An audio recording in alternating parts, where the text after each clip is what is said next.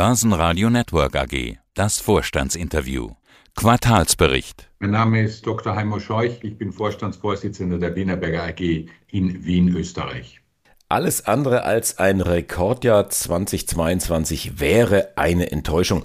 So hatte ich sie zu den Halbjahreszahlen gekitzelt und im Scheuchschen Understatement hatten sie Ja gesagt, aber natürlich wesentlich vorsichtiger formuliert. Heute also die Zahlen nach neun Monaten. Gut, wir sind jetzt im November, sind eigentlich schon zehn, und Sie schreiben, Wienerberger setzt den erfolgreichen Wachstumskurs 2022 fort. Heißt, es wird ein Rekordjahr, diesmal ohne Understatement. Es wird ein Rekordjahr in absolut, das haben Sie recht, und es wird sogar ein sehr, sehr starkes Jahr, weit über den Erwartungen.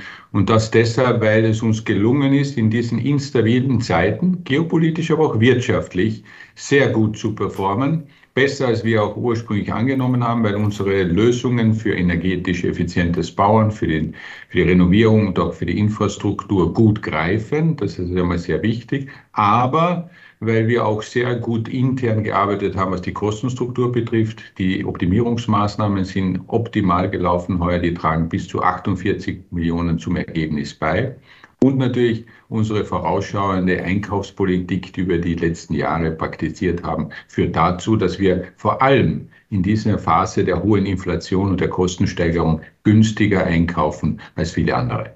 Sie wachsen stärker als der Markt, Umsatz ein Drittel oder eine Milliarde mehr als im Vergleichszeitraum, Ergebnis zwei Drittel mehr, operativ sogar verdoppelt. Kommen eigentlich die Worte Krise, Rezession, Energiemangel und so weiter bei Wienerberger gar nicht vor? Doch, sie kommen vor und sie prägen natürlich das allgemeine Bild, vor allem die allgemeine Einschätzung auf den Finanzmärkten, wie Sie es ja selbst sehr gut wissen. Und das prägt natürlich auch unseren Aktienkurs, wenn ich das so sagen darf, weil die Analysten, die Investoren relativ negativ äh, heute ausgerichtet sind. Aber bei uns sind wir natürlich damit beschäftigt, unseren Kunden in all den Ländern, wo wir tätig sind, die äh, Produkte und diese Lösungen zur Verfügung zu stellen, die sie brauchen. Und das hat das Jahr geprägt. Wir sind Volllast gefahren in unseren Fabriken bis zum heutigen Tage und wir werden sehen, was das nächste Jahr bringen wird. Das Ziegelwerk in Rezerhütten bis zum Jahresende auf Sparflamme. Also ich wusste gar nicht, wo das ist. Ich habe nachgeguckt. Das schreibt die Märkische Allgemeine Zeitung aus Brandenburg. Da wissen wir auch, wo das dann beheimatet ist. Schuld ist die Krise am Bau. Gibt es da wirklich eine Krise? Wie gehen Sie jetzt damit um, dass da auch hier und da Produktionsstandorte runtergefahren werden müssen?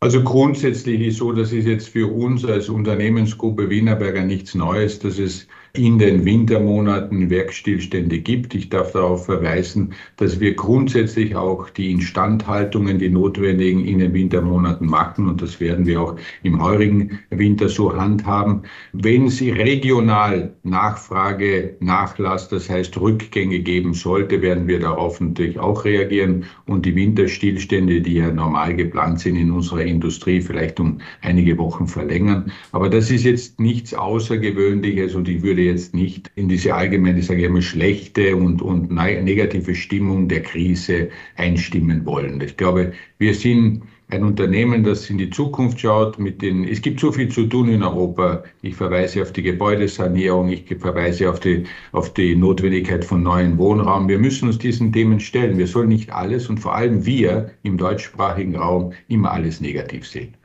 Alles andere als negativ ist die EPTA-Guidance, die haben sie noch einmal erhöht, 950 bis 970 Millionen Euro. Erhöht, das klingt gut, aber bei 835 Millionen nach drei Quartalen klingt das doch so ein bisschen wie Käthe statt Kerl. Da muss ich Sie doch darauf verweisen, dass wir im letzten Quartal des letzten Jahres schon ein sehr starkes viertes Quartal gehabt haben. Sie können sich erinnern, es war ein sehr milder Winter. Wir hatten äh, gute Verlieferungen bis nach Weihnachten und vor allem auch Vorzieheffekte, weil Preiserhöhungen angestanden haben in den Märkten. Das heißt, wenn wir dieses Quartal wiederholen wollen, dann kommen wir genau dorthin, wo Sie jetzt mit der Guidance liegen, nämlich auf diese 950 bis 970. Ich würde so sagen, aus heutiger Sicht lassen wir uns das auf das zukommen. Es ist in der Tat, wie wir beide jetzt gemeinsam festgestellt haben, ein Rekordjahr für die Wienerberger. Wenn es ein paar Millionen mehr sein werden, dann sind es mehr. Aber ich würde mal sagen, wir werden sie nicht verhindern, aber wir werden jetzt aktiv aktiv arbeiten. Aber die Witterung kann uns auch einen Strich durch die Rechnung machen. Wie Sie wissen, der Bau ist witterungsabhängig und da müssen wir durchaus mit einer gewissen Vorsicht agieren. Also so ein kleiner Winterdisclaimer, den höre ich da raus. Steigender Beitrag aus Akquisitionen, das kann ich nachvollziehen. Und Self-Help-Programm. Was ist denn das?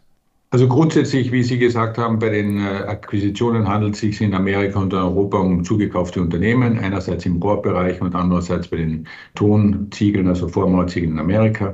Und das Zweite, was Sie angesprochen haben, Operational Excellence, das sind Verbesserungsmaßnahmen, die wir im Unternehmen setzen. Das heißt, hier investieren wir vor allem in energetisch effiziente Produktion, das heißt Reduktion von Energie, die wir einsetzen bei der Produktion, ob das jetzt bei Rohren oder bei Ziegeln ist. Das ist aber auch natürlich Verbesserungen im Bereich der der, der ganzen neuen Produkte, die wir hier vor allem durchführen. Das heißt, eine Vielzahl von Aktivitäten, die das Unternehmen immer wieder leistet, um das Ganze besser zu machen. Das ist auch deshalb wichtig, weil wir in, der, in diesen schwierigen Märkten und in diesem schwierigen Marktumfeld, was die Kosten betrifft, hier wesentliche Schritte positiv hier machen können, um besser und effizienter zu produzieren.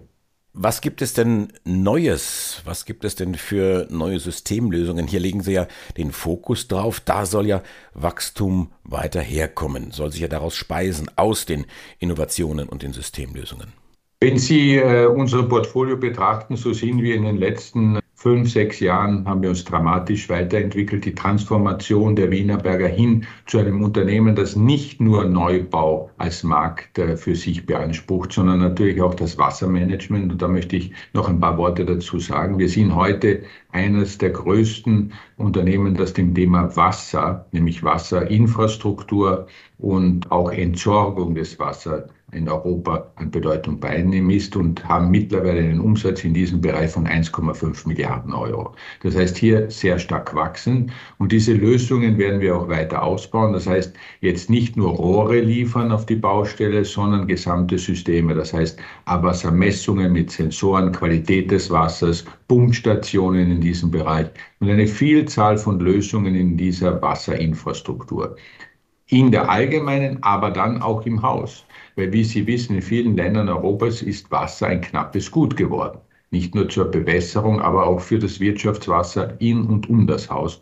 Und hier ist es uns gelungen, mit diesen Übernahmen, vor allem in England, Irland, aber auch in Nordwesteuropa, hier wesentliche Schritte vorauszumachen. Und da sehe ich ein großes Potenzial für die Zukunft der Wienerberg.